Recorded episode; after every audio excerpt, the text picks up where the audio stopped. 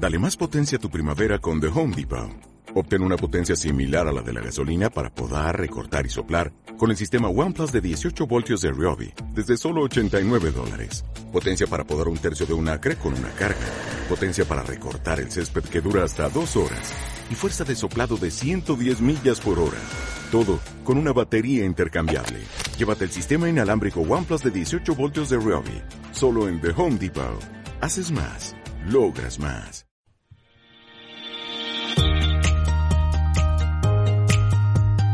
Bienvenidas, bienvenidos todos y todas a Onda Felicidad, tu podcast sobre enfermedad celíaca, salud digestiva y bienestar. Mi nombre es Lorena Pérez, soy periodista especializada en salud, técnico en seguridad alimentaria y convivo con la enfermedad celíaca desde el año 97. Desde el 2015 dirijo felicidad.net todo lo que necesitas saber sobre celiaquía, sensibilidad al gluten trigono celíaca está en nuestra web y por supuesto en nuestro podcast. Y además si te suscribes gratis a nuestra newsletter recibirás también gratis una guía digital con las claves prácticas para una vida sin gluten. Puedes apuntarte en felicidad.net barrita inclinada onda felicidad. Cada 15 días tendrás un nuevo episodio del podcast para seguir aprendiendo con los mejores profesionales. ¡Arrancamos!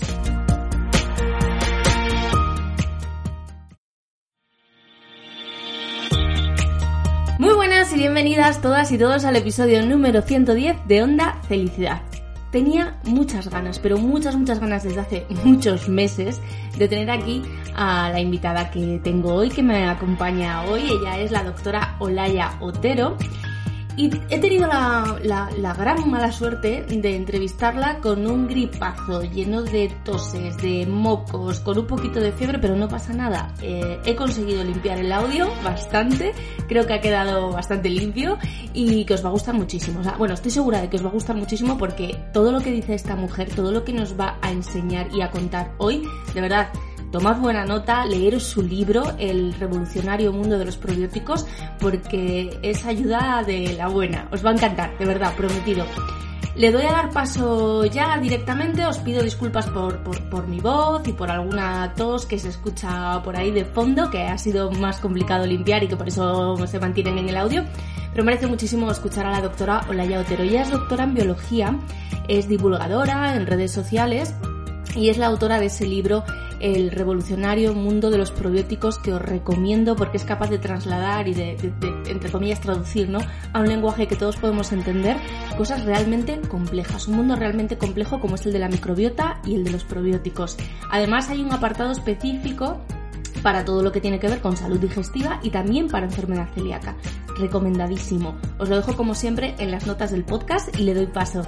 Doctora Olaya Otero, bienvenida a Onda Felicidad y muchísimas gracias por estar aquí. Gracias a ti, Lorena, por invitarme. Es un auténtico placer eh, ser partícipe por fin de este espacio de divulgación que, sigo desde hace años.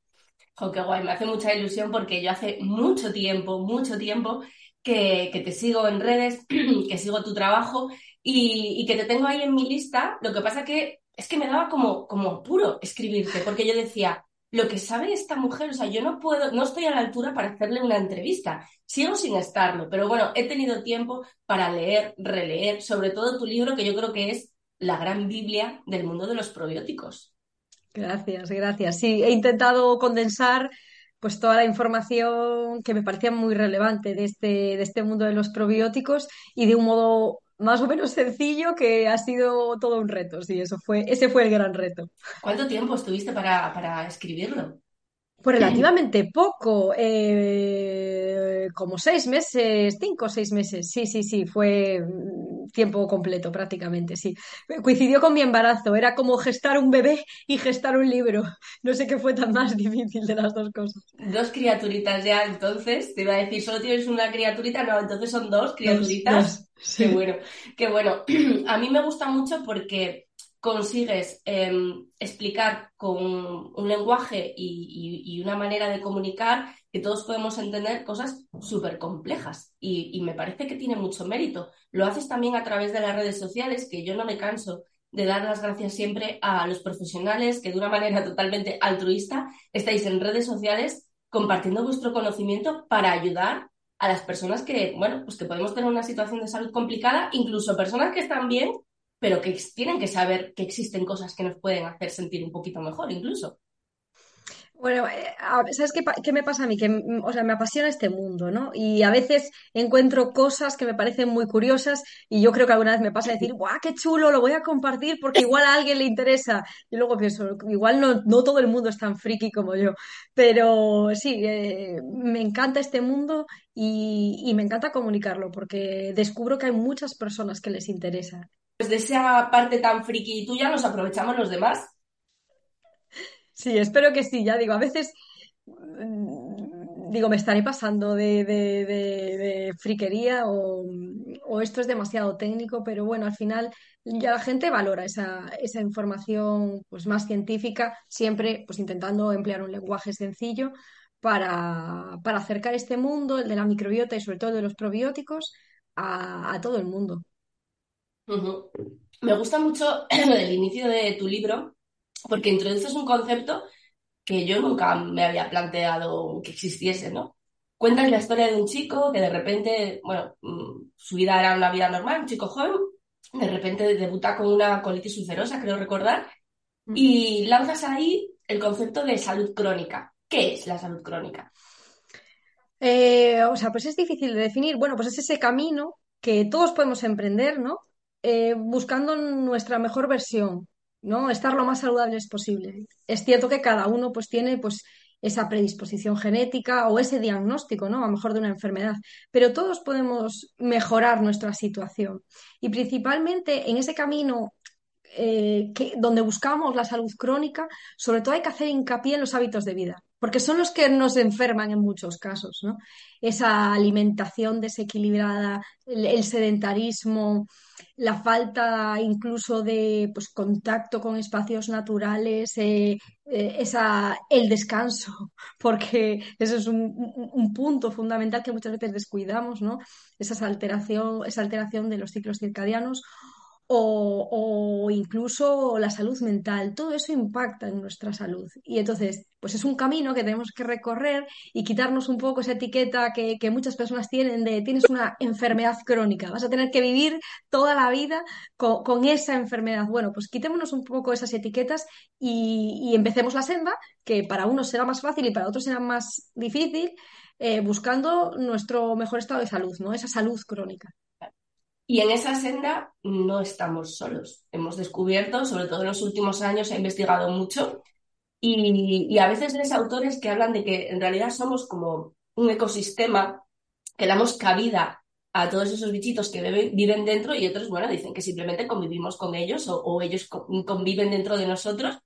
¿Qué es la microbiota? Porque sé que mm, te apasiona, obviamente. Sí, es que cuando uno habla de probióticos, indiscutiblemente tiene que hablar de la microbiota, ¿no? Pues la microbiota son billones, alrededor se estima de 100 billones de microorganismos que viven, lo, bien, o sea, lo has indicado muy bien, en nuestro cuerpo, sobre todo en las superficies, en el intestino, en la piel, en la boca, incluso en los pulmones, donde pensaríamos que no hay microorganismos, ¿no?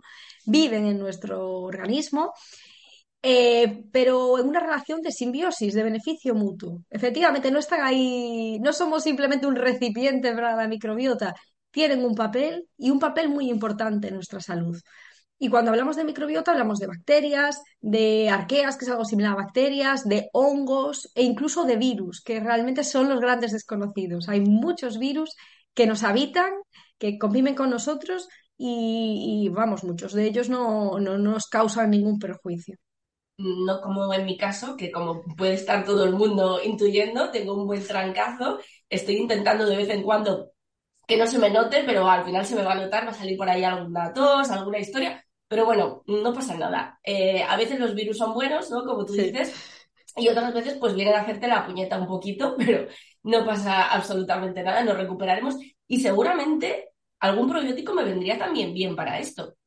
Bueno, se sabe que hay en las infecciones víricas eh, sí que se altera la microbiota, porque al final pues eso es un ecosistema y, ahí estamos alterando seguramente también incluso la microbiota intestinal o pulmonar. Sí, eh, siempre puede haber alguna ayudita microbiana. Sí, además en tu libro mola mucho porque vas hablando de, ese ecosistema, lo vas dividiendo en planetas, explicas qué es lo que tenemos en cada uno de ese planeta, en cada, sí, en cada planeta, eh, qué tipo de bacterias, qué tipo de cepas, que luego vamos a ver qué son las cepas, nos pueden ayudar para una cosa, para otra. Incluso, eh, yo recomiendo siempre tu libro, incluso hay un pequeño apartado para enfermedad celíaca que, que luego te preguntaré por la microbiota que tenemos las personas con celiaquía.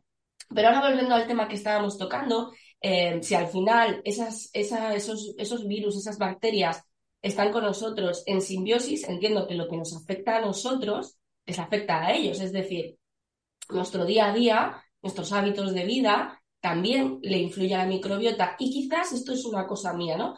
Pero quizás eh, estamos más enfermos, o, yo veo por lo menos, por ejemplo, yo veo muchísima patología digestiva, muchísima, y me da la sensación de que hay más. Igual es un sesgo profesional y no es cierto, pero puede ser por todo esto, por los hábitos de vida que no son saludables, hacen que nuestra microbiota esté peor y eso se traduce en enfermedades autoinmunes, alergias alimentarias, etcétera.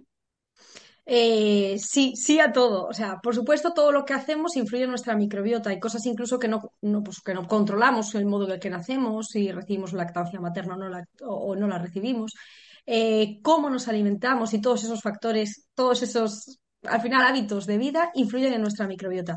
Y efectivamente, eh, en las patologías autoinmunes, por ejemplo, también en la celiaquía, sí se relaciona esos hábitos de vida y ese, ese impacto negativo de muchos de estos hábitos de vida en la microbiota con, bueno, pues eh, una mayor incidencia de estas patologías. Es cierto que es necesaria pues una predisposición genética, pero no todo el mundo que tiene esa predisposición genética va a desarrollar la enfermedad. Y ahí es donde entra el ambiente. Y dentro del ambiente, todos esos factores que alteran a la microbiota. Sí parece relevante la microbiota en, en patología autoinmune y, por supuesto, también en la celiaquía.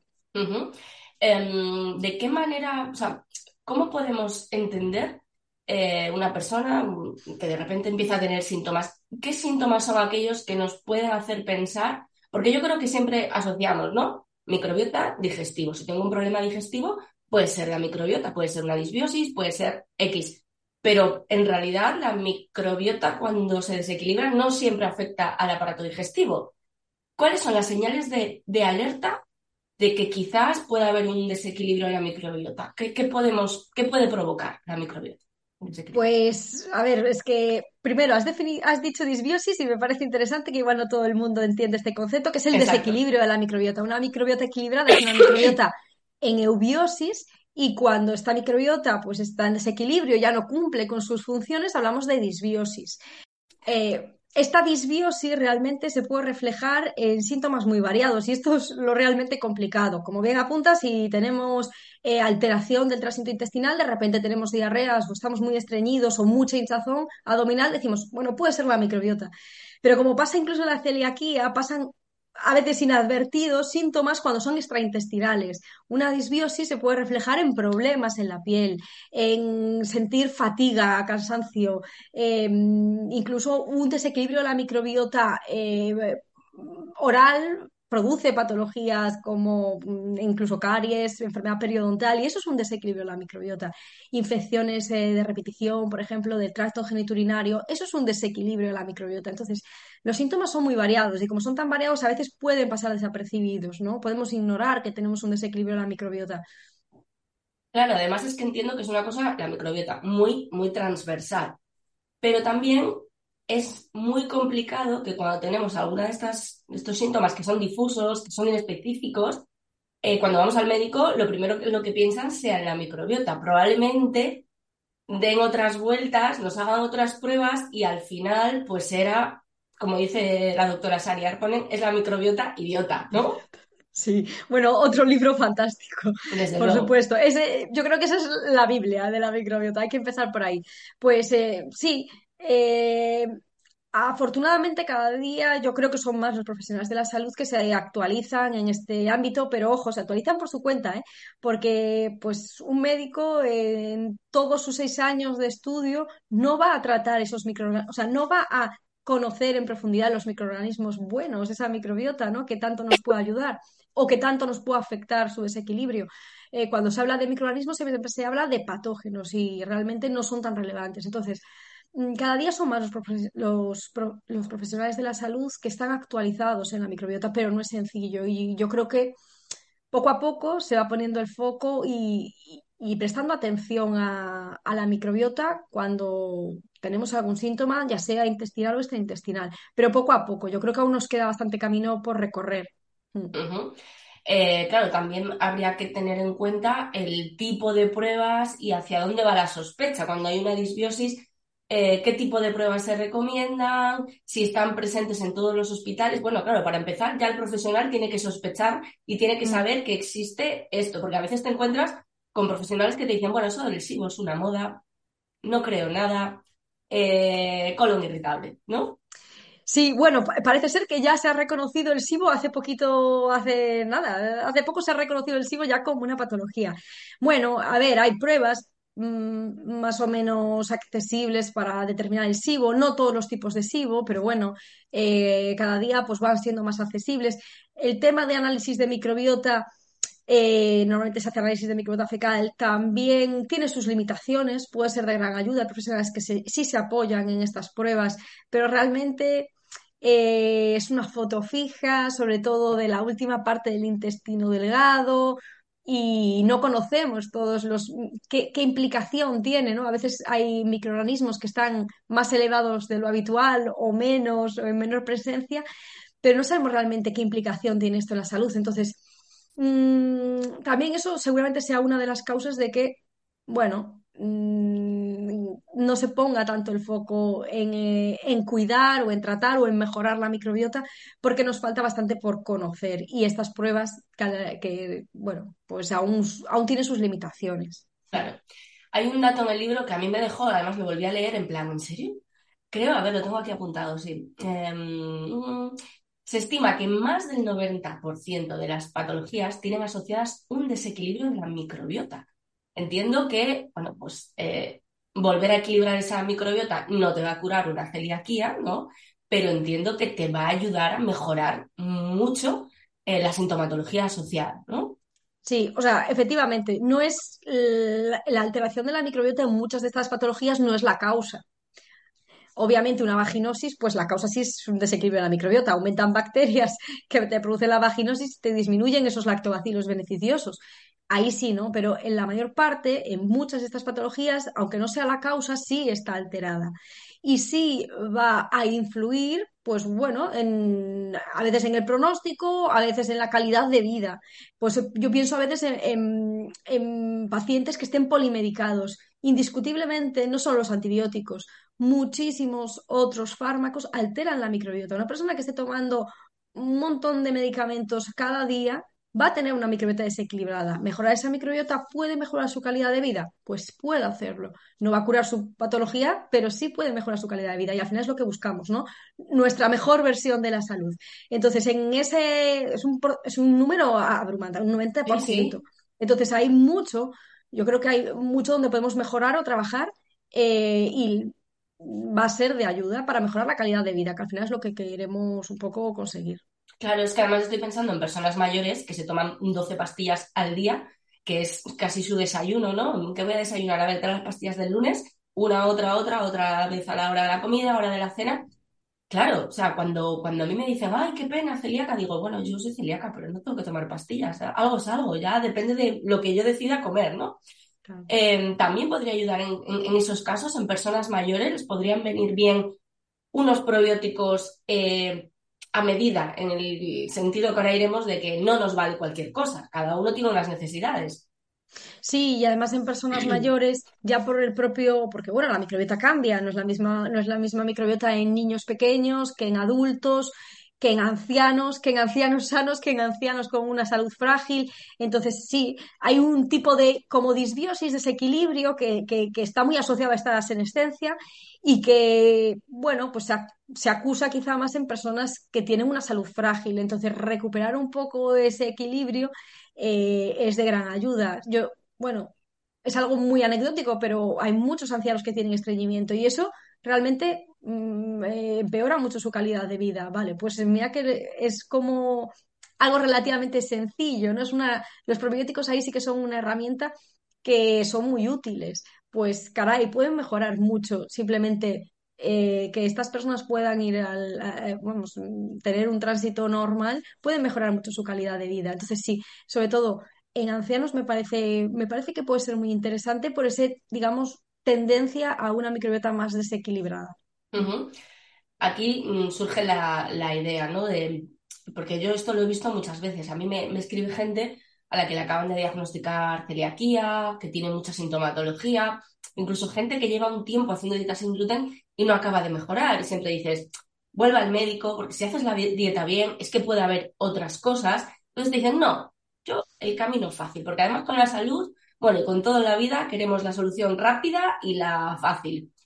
¿Qué probióticos me recomiendas? Y claro, a mí se me queda una cara de mm, no tengo ni la más remota idea y me da la sensación, siempre me ha dado que recomendar un probiótico mm, no es una cosa eh, sencilla. Quiero decir, igual que yo con el trancazo que tengo y de la manera en la que estoy, igual me sirve un medicamento que le sirva a cualquiera para lo mismo, pero cuando hablamos de microbiota, de recuperarla, supongo que cada uno dentro de su desequilibrio necesitará una cosa o necesitará la otra. Es decir, un tratamiento totalmente individualizado y pautado de manera eh, personalizada, ¿no?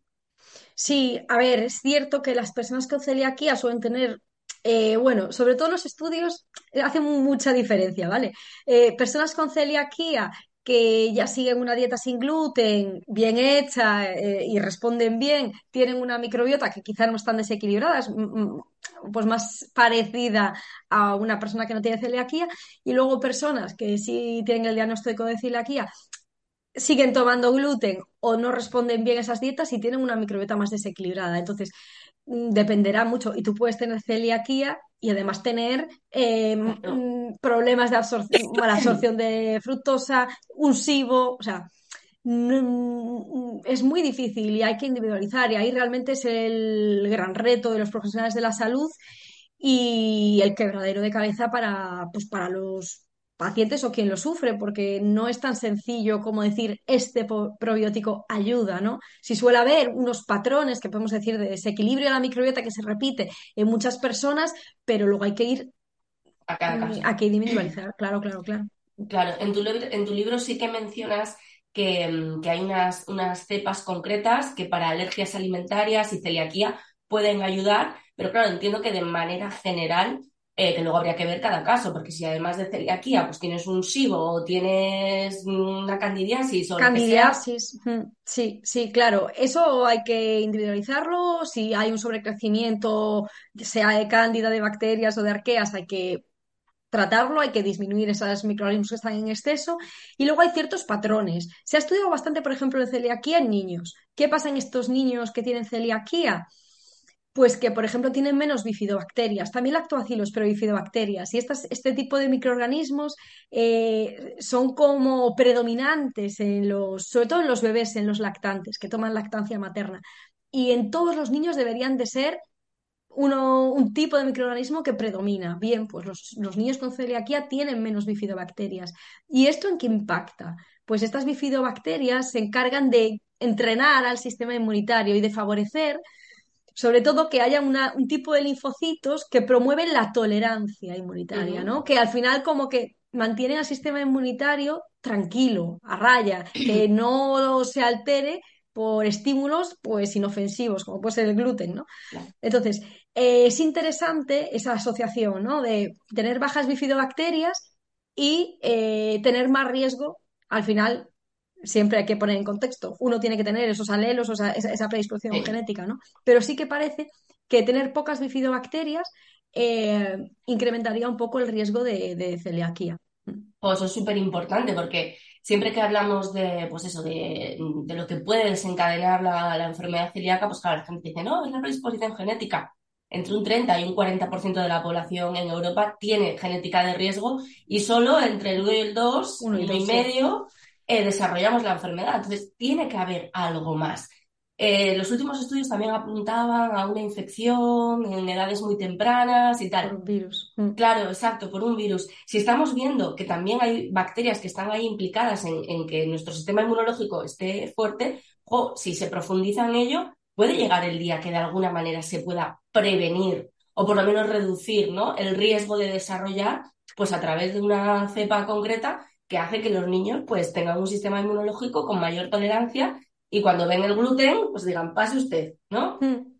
E incluso también hay microorganismos que han demostrado eh, degradar la gliadina de modo que al final, ¿qué hace esta, estas, mm, estas prolaminas del, gluten? ¿no? Bueno, eh, promueven la permeabilidad intestinal, generan inflamación. Entonces, estas cepas, estos microorganismos probióticos que tienen la capacidad de degradar las gliadinas, eh, también se han demostrado, estos son estudios in vitro, pero bueno, ojalá que vaya habiendo estudios en, personas ya, pues parece que al degradar esta gliadina pues hay menos permeabilidad intestinal, se reduce la producción de estas moléculas que inflaman, entonces tendría sentido que, se, bueno, pues que suministrar esta cepa sí ayudaría en cierto modo a, sobre todo, prevenir el daño que provoca en, el intestino, ¿no?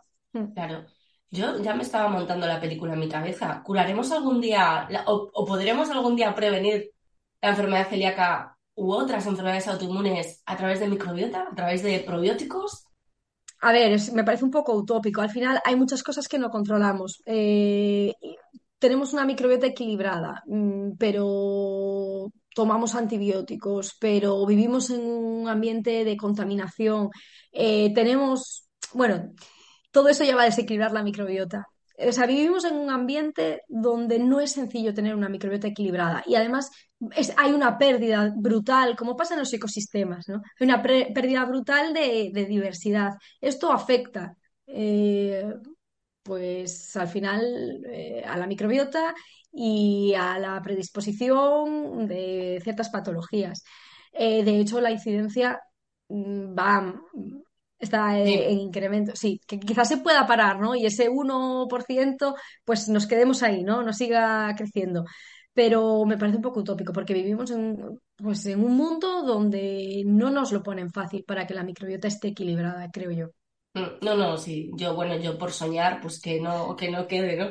Me acuerdo de, de Asun González, de Guerras Intestinas, que en una entrevista hablando sobre SIBO me decía ella, si lo difícil es no tenerlo, si lo difícil es no tenerlo, porque por, por eso, pues por, por factores ambientales, por nuestro estilo de vida en la actualidad, pues mm, le hacemos, de, le hacemos daño, hacemos sufrir a, esos bichitos que están ahí, bueno, pues para ayudarnos entre, entre ellos y nosotros, ¿no?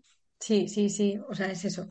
Eh, no es fácil estar sano en esta sociedad y bueno, poco a poco. Hay que por lo menos tomar conciencia ¿no? de todo lo que nos enferma para intentar hacer pequeños cambios. Hay un concepto que has mencionado que a mí me gusta mucho porque cuando además cuando veo ilustraciones o dibujitos me parece tan gráfico que es el de la permeabilidad intestinal.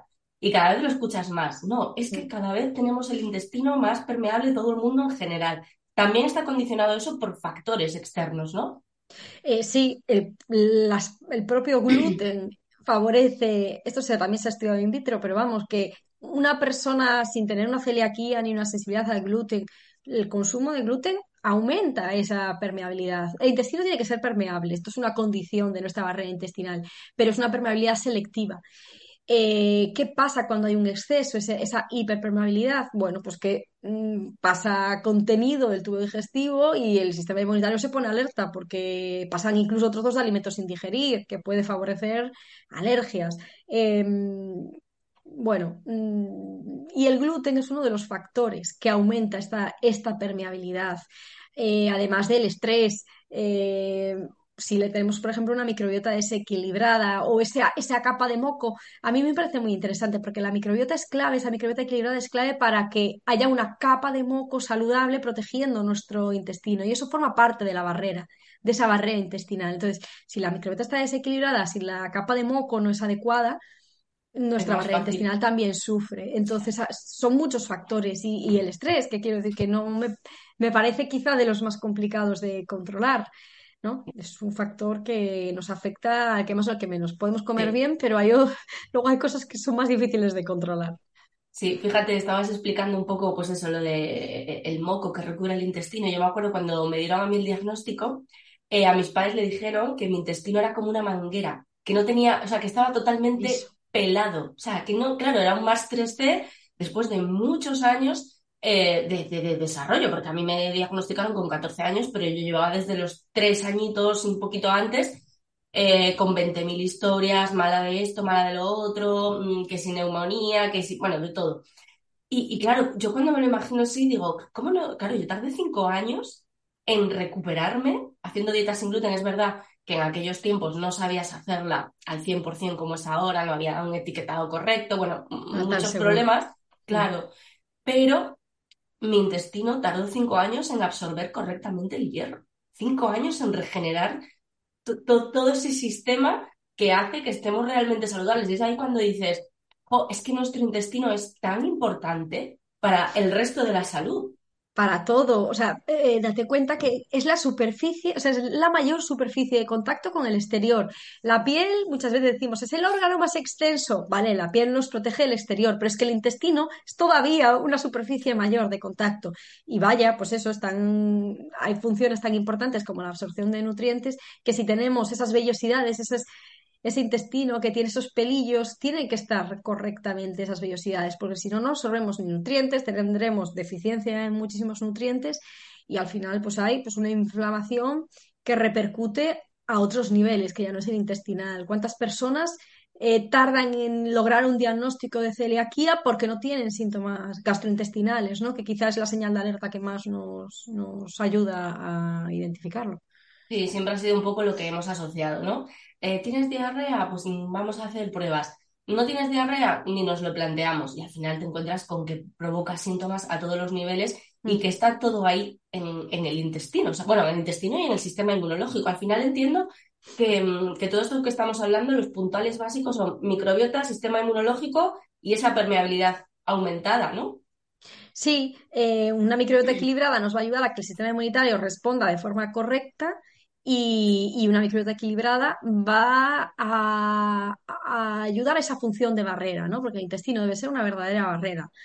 Eh, después, pues cada uno tiene pues, esa predisposición genética y podemos trabajar dentro de lo posible. Eh, habrá personas que tengan esa eh, predisposición genética y nunca desarrollen una celiaquía y habrá quien sea un celíaco, pero que tampoco tenga tantas crisis. O sea, al final, bueno, pues tú tienes tu diagnóstico, eh, qué bien que sabes qué es lo que te enferma y si, como bien apuntabas, ¿no? Cada día parece que es más seguro, ¿no? Esas dietas sin gluten.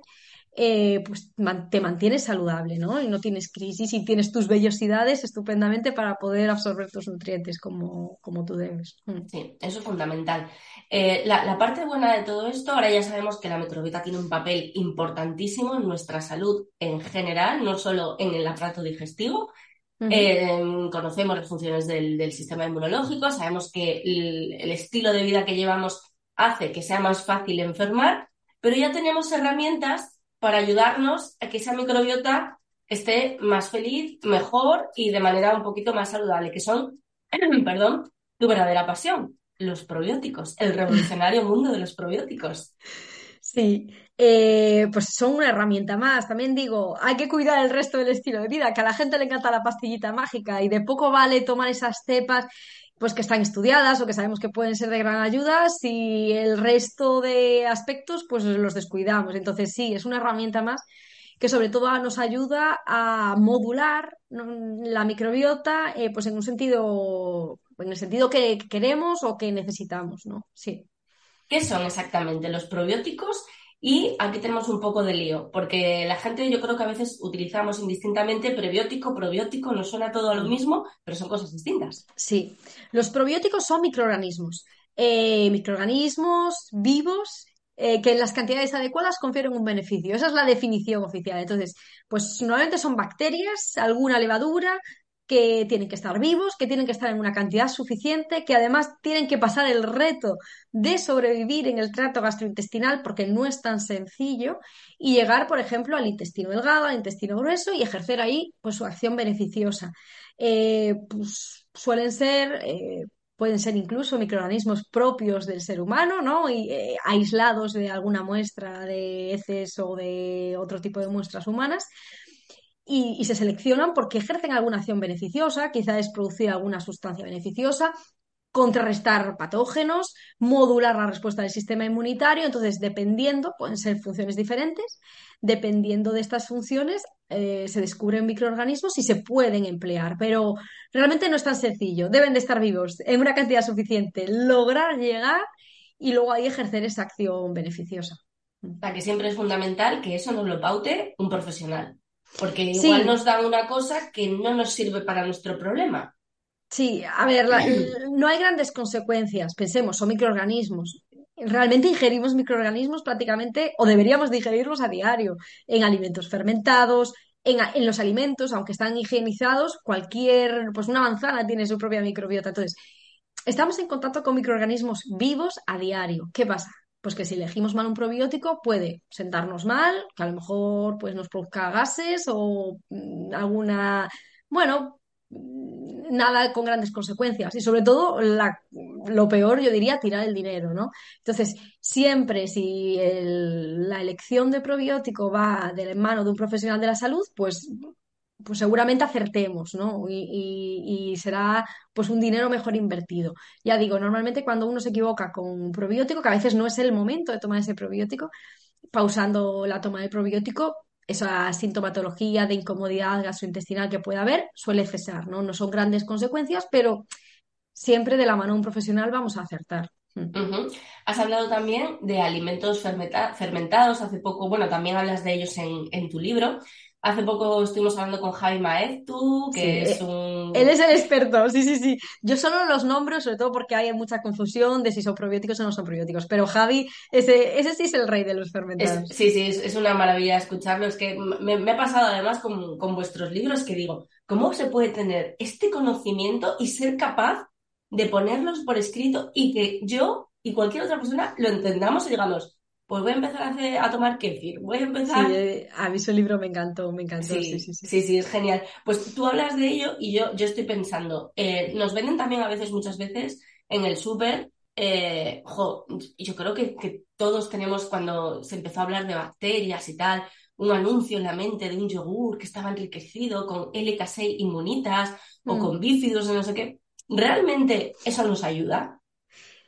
A ver, eh yo tengo mis dudas, no he visto estudios, yo tengo mis dudas de sobre todo la viabilidad de esos microorganismos, cómo llegan vivos, porque al final, eh, si piensas un probiótico cuando es un nutracéutico, lleva su cápsula, están liofilizadas las células, luego están microencapsuladas normalmente, o sea, realmente pasa un proceso porque es todo un reto, como decíamos, si tenemos una, por ejemplo, la barrera gástrica de una acidez en el estómago adecuada, pues eso realmente eh, dificulta mucho que eh, la supervivencia de los microorganismos, ¿no? De hecho, la microbiota del estómago se escasa, obviamente, porque no sobrevive a ese ambiente tantos microorganismos. Entonces, mi duda siempre con estos productos es si llegan vivos al intestino. De hecho, eh, pues hay algún estudio muy antiguo de estos primeros que se habían hecho con lactobacillus vulgaricus, que es con el que se hace el yogur, que decía que la viabilidad en el intestino pues era baja. Que esto no significa que no sea saludable, porque esos microorganismos que han fermentado el yogur, el kéfir, etcétera, producen tantas sustancias beneficiosas mejora la digestibilidad de la lactosa, que muchas personas no digieren bien la lactosa, entonces realmente ya, eh, ya son útiles, o sea, ya han sido útiles porque han producido sustancias beneficiosas, porque nos ayudan han ayudado a que el contenido de lactosa de estos productos sea menor, con lo cual es normal que haya muchos estudios con alimentos fermentados que demuestren un beneficio para la salud, porque es normal que lo tengan por ese metabolismo microbiano. Pero de ahí a que mm, el beneficio sea por la supervivencia, colonización y por la acción directa de esos microorganismos en nuestra microbiota, eso es lo que yo tengo dudas. Eh, pero bueno, tampoco que a lo mejor mañana sale un estudio que dice que son estupendos. Bueno, esperaremos al, al estudio, pero lo que sí que es importante, y yo creo que va un poco por ahí los tiros, lo que estás comentando de todas esas sustancias que pueden ayudarnos, es que la alimentación sí ayuda a modular ¿Es el principal modulador de la microbiota, la alimentación? Es, uno de los más importantes, sin duda. De hecho, en función de lo que comemos, así es nuestra microbiota. En el libro precisamente de Sari que habla de pues, un, investigador que si se fue a, pues, a una tribu y, comió no sé cuántos alimentos distintos, si comemos variedad de alimentos, si tenemos una alimentación rica en esos alimentos prebióticos, va a aumentar la diversidad, que es un parámetro de salud de la microbiota intestinal, ¿no? Y va a aumentar especies beneficiosas pero también se veía en ese estudio que ah, si vuelves a tu lugar de origen y sigues comiendo esos 30 alimentos de forma repetitiva, la, diversidad va a bajar, porque al final tenemos que pensar, todo lo que comemos eh, va a ser empleado por nuestra microbiota. Si comemos alimentos prebióticos, variedad de, al final son casi todos alimentos de origen vegetal, ¿no? Em, tendrá nuestra microbiota pues un montón de nutrientes con los que crecer y, aumenta esa, variedad de microorganismos ¿no? en, nuestro, en nuestra microbiota intestinal. Si comemos una alimentación muy pobre mm, y a base de ultraprocesados, pues la diversidad baja y aumentan especies que no son tan beneficiosas. Eso es así. Entonces, tenemos mucho en nuestra mano para mejorar la, composición de, nuestra, de la microbiota, porque es eso, la alimentación me parece un factor clave. Yo cuando me leí tu libro, bueno, me lo he leído dos veces porque me lo leí en su día eh, y dije, bueno, lo voy a escribir a la doctora tal y cual. Pasó el verano y dije, me lo tengo que volver a leer porque hay cosas que quiero recordar. Entonces yo cuando luego hacía la comida, pues me, gustan mucho los garbanzos y los hago a todas horas, o sea, me da igual, eh, humus, ensaladas de garbanzos, me da igual. Entonces yo decía a mi chico, vamos a dar de comer a nuestros niños, no tenemos hijos, pero son los microorganismos que tenemos dentro de ellos. Les estamos dando de comer. Y él me decía, ¿pero qué dices? Y yo, que sí, que sí, es que nos alimentamos nosotros, pero en realidad los que aprovechan esa comida son ellos, ¿no? Sí, ah, eh, lo decías, ¿qué es prebiótico? Pues es exactamente, ese es el alimento, la microbiota. Son esos compuestos que hay en muchos alimentos de origen vegetal, pero eh, también el omega 3 eh, de los pescados, el pescado azul sobre todo, también tiene un efecto prebiótico. Son Em, compuestos de los alimentos que nutren a nuestra microbiota. Y yo también lo veo así, esto es muy de friki. Yo, yo también cuando como digo granada, bueno, pues esto le gusta a Kermansia, venga, subir a Kermansia. Qué bueno. Eh, sobre todo, yo creo que la clave es la variedad y, comer alimentos de verdad, no, no, no productos. Mm, ya, bueno, sí, ahí siempre me acuerdo cuando escucho algo así de la doctora Isabel Polanco, que es digestivo, eh, bueno, está jubilada en La Paz y decía, más al mercado y menos al supermercado, ¿no? Sí, y en personas celíacas, bueno, tú me lo dirás, eh, este perfil de persona que tiene la diagnostican de celiaquía y va a la sección del supermercado para celíacos, seguramente su alimentación sea nefasta. Pues si vas al supermercado, ah, si vas más al mercado, efectivamente, pues es más sencillo tener una alimentación equilibrada y sin comer gluten. Exacto, exacto. Sí, sí, al final eh, siempre nos lo dicen los profesionales, ¿no? La dieta sin gluten tiene que estar basada en alimentos que de manera natural no contienen gluten. Y tenemos suerte, entre comillas, porque hay muchísimos alimentos que no tienen, que no tienen gluten. O sea, yo en mi casa, por ejemplo, lo que más comemos son verduras. Eh, o sea, en cada comida que hacemos tiene que haber verduras, a veces más, a veces menos, pero siempre tiene que haber verduras, ¿no?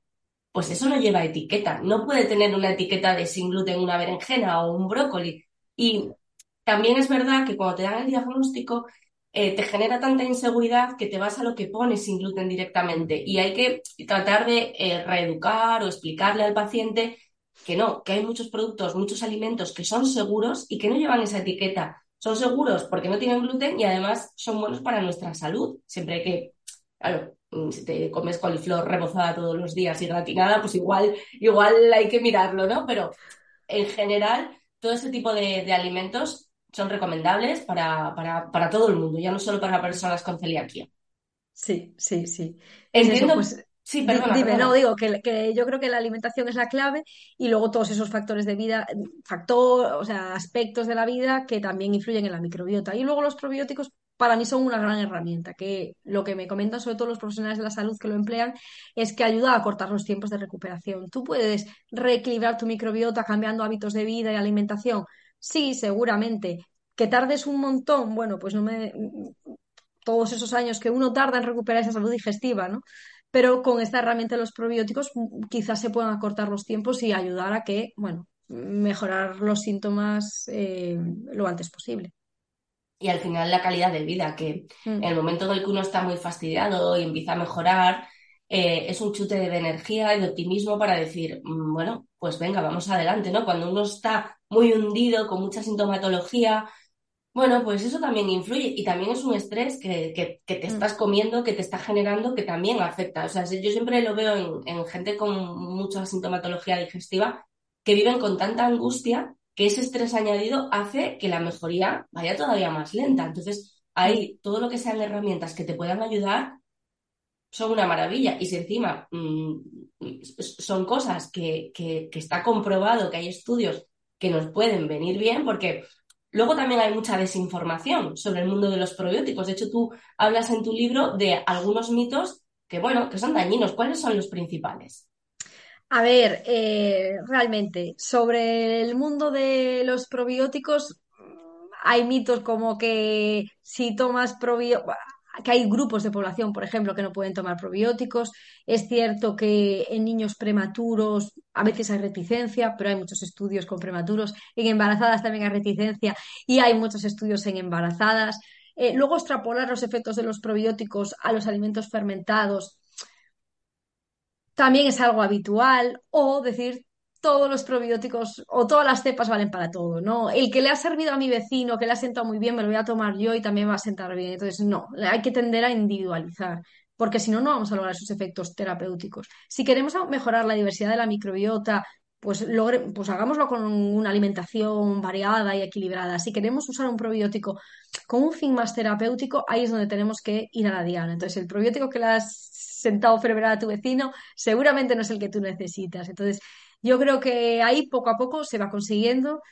Pero bueno, lo que me decías tú, que a veces eh, los médicos recomiendan, o el profesional de la salud recomienda un probiótico así genérico y yo creo que hay que empezar a, a conocerlos más para poder recomendarlos mejor, simplemente, vamos.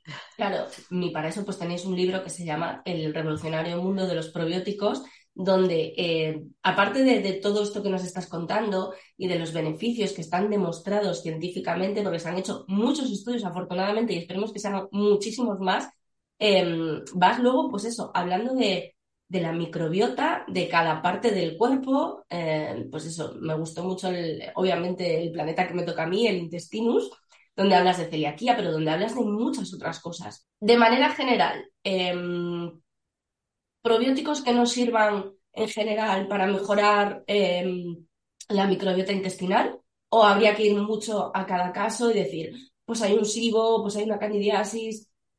Sí, sí que hay que individualizar. De hecho, incluso, por ejemplo, pues en eh, estudios en personas celíacas depende un poco si estás en brote y tienes esas diarreas o tienes esos procesos más de sintomatología gastrointestinal, se tiende a dar un tipo de probióticos.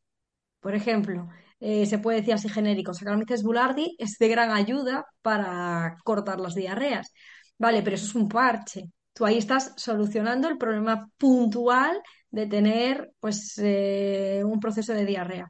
Pero luego eh, sí que hay que individualizar. El SIBO hay que tener bastante ojo con qué probiótico damos, porque si nos equivocamos, pues incluso puede haber pues, más hinchazón o más incomodidad intestinal, entonces es un poquito delicado.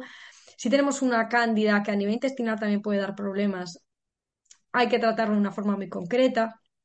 Y luego en celiaquía se estudian bastante, creo que ya lo hemos hablado, qué pasaba ¿no? en esa microbiota de, los celíacos, que las bifidobacterias parecen muy interesantes. Hay muchos estudios con diferentes cepas de Bifidobacterium, eh, Longum, Lactis, eh, incluso algún lactobacilo, sobre todo los lactobacilos, un grupo de lactobacilos que se llama Lacticaseibacillus y son el Casei, el Paracasei y el Rhamnosus. ¿Por qué? Porque son muy inmunomoduladores. Todos estos microorganismos, tanto las bifidobacterias como este grupo de Lacticaseibacillus, eh, son microorganismos, son probióticos que se han demostrado que modulan la respuesta del sistema inmunitario. Entonces son muy interesantes y se ha estudiado mucho de celiaquía, porque al final es un poco lo que se intenta. Eh, equilibrar esa respuesta del sistema inmunitario, mejorar la función de barrera intestinal, que las bifidobacterias aquí también tienen mucha evidencia, y reducir un poco esa inflamación que puede haber en la mucosa.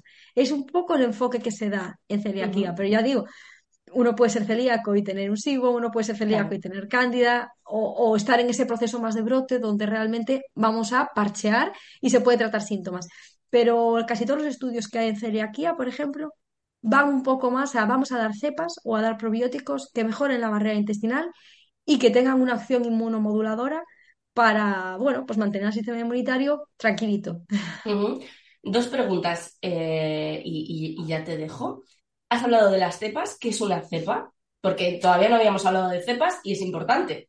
Sí, a ver, eh, ahora estoy hablando de microorganismos en general, ¿no? Eh, Lactobacillus o Lacticacibacillus casei, ¿vale? O Bifidobacterium breve.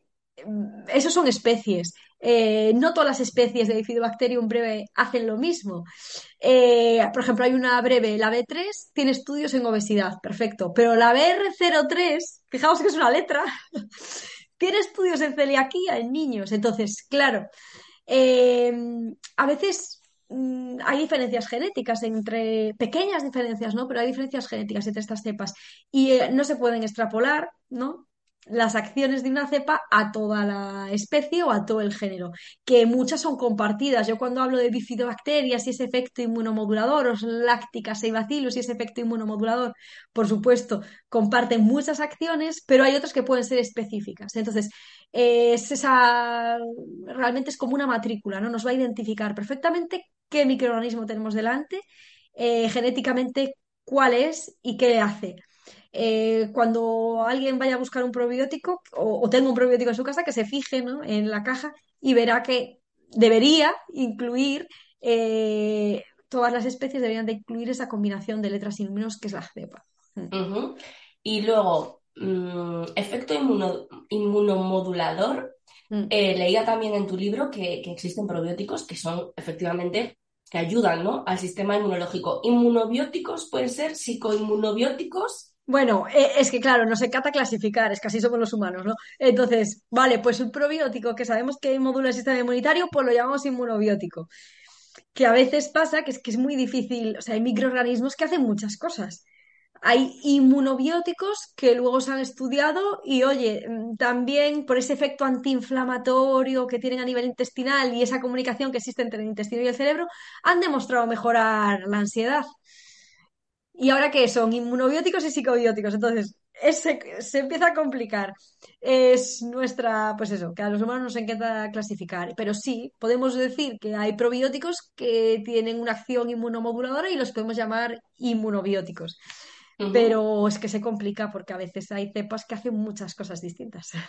A mí me parece, bueno, mm, es que si veis a la, a la doctora Olaya Otero, habla con, con un brillo en los ojos de estos bichitos que es alucinante, que deja muy claro que efectivamente no nos engaña cuando dice que es un, un poco friki, pero a mí, que, que no tengo ni idea, me parece increíble que estemos llegando a estos niveles de conocimiento y que entiendo que con todo lo que quedará por saber es simplemente superficial, pero claro, es que la, mejoría para la salud de personas que tienen determinados problemas puede ser increíble.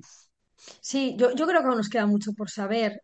Simplemente con que no con, eh, con el dato de que solo conocemos el 50% de nuestra microbiota, el otro 50% desconocemos todo ese ADN, desconocemos a quién pertenece y qué hace o qué papel tiene, pues yo creo que nos queda por descubrir eh, muchísimo más. Y, y date cuenta que realmente lo- los microorganismos que usamos como probióticos son microorganismos que tienen que ser súper seguros, conocidísimos. Entonces, normalmente se usan lactobacillus, bifidobacterias, Lactobacillus boulardii.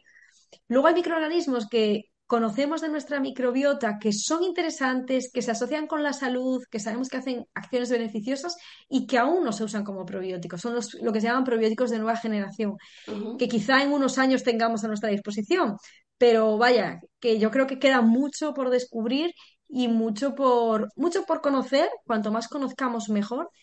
Y, y muchos probióticos por salir a la luz o microorganismos interesantes que igual ahora no se usan, pero que en un futuro sí se puede llegar a usar como probióticos. Ujú. Y ya para terminar, te había dicho dos preguntas, al final son tres, pero bueno, ya para terminar, una persona que está bien, o sea, que mm, aparentemente, porque luego lo de estar bien a veces es muy relativo, sí, normalizamos ciertas cosas porque, la- porque yo he estado así toda mi vida y ya está, pero una persona que en general eh, de salud pues, se encuentra bien.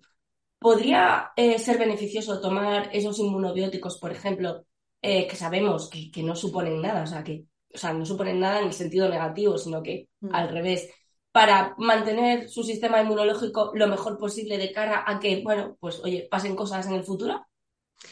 A ver, por poder tomarlo pueden. Yo si viviéramos en un mundo ideal, mi respuesta si eh, viviésemos en, mm, en el campo, comiendo una alimentación variadísima, nada de contaminación, nada de estrés, con un descanso. En ese mundo ideal seguramente no lo necesitásemos.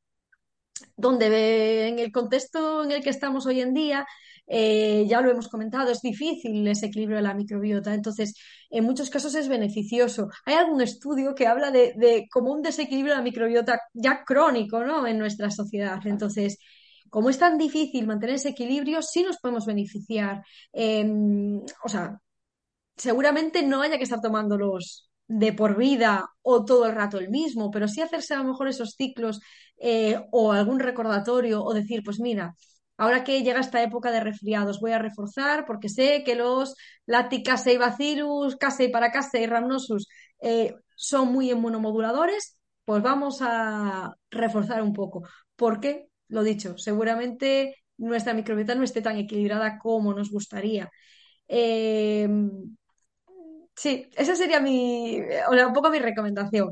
O sea, por ejemplo, eh, yo ahora con el trancazo este tremendo que tengo, en cuanto me pase, aunque yo me encuentre más, o sea, cuando mejore, me encuentre más o menos bien, seguramente me vendría bien tomarme algo para reequilibrar todo, porque, tiene, porque de todo lo que me estoy tomando tiene que estar bonito. O incluso ahora, sí, al final es eso. También la microbiota resiliente, quiero decir. Eh, puede que, que esté algo desequilibrada y cuando volvemos, bueno, pues cuando volvemos a estar estables, mm, esa infección vírica remite, lo que sea, bueno, puede volver a un estado un poco más de equilibrio. equilibrio. O sea que realmente, mm, si cuidas muchos aspectos de la salud, todos estos aspectos de la salud, eh, solo usaría de forma puntual, cuando hay un problema, la, terapia con probióticos, ¿no? Porque al final yo lo veo así. Yo creo que eh, son herramientas que nos ayudan a, estar saludables. ¿Qué pasa? Pues que es eso, que, el que más o el que menos, pues en algún momento sí que tienes algún problema. Si te dan antibiótico, ya por descontado que durante antibiótico y posantibiótico es muy recomendable, porque eso está más que demostrado, que se, que se altera mucho la microbiota. Bueno, pues muchísimas gracias por esa recomendación, que mañana tengo médico, así que se lo comentaré directamente. Y, muchísimas gracias por, bueno, pues por tu libro, por tu trabajo en las redes sociales, por este ratito aquí, porque me ha encantado. Y además creo que, bueno, que nos hemos quedado, porque al final no da para más, en, temas muy superficiales, pero creo que la gente que lo escuche va a entender eh, el potencial terapéutico que tienen los probióticos y la importancia de conocerlos un poquito más para entender que no son unas aspirinas, ¿no? Que, valen para todo, sino que cada uno tiene su función y además que está más que estudiada y, demostrada, ¿no? Sí, pues nada, yo solo te puedo dar las gracias. Eh, encantada de, participar en tu podcast y súper agradecida de, que me hayas invitado. Nada, gracias a ti. Y cuando quieras volvemos a hablar, porque nos han quedado, yo siempre paso un guion al que no le hago mucho caso y hoy estaba entre la tos, los mocos y tal, todavía menos, pero nos han quedado muchos temas. Me gusta mucho el tema de la permeabilidad intestinal y creo que ahí hay mucho de lo que hablar. Así que cuando quieras, volvemos a grabar. Yo encantada de la vida. Pues nada, eh, espero tu, tu cita. Muchas gracias, doctora Olaya Otero. Un abrazo. Gracias a ti. Muchas gracias por haber escuchado Onda Felicidad. Si quieres saberlo todo sobre la enfermedad celíaca y la dieta sin gluten, suscríbete gratis a nuestra newsletter y llévate de regalo la guía digital con las claves prácticas para una vida sin gluten en felicidad.net barrita inclinada Onda Felicidad. Hasta pronto.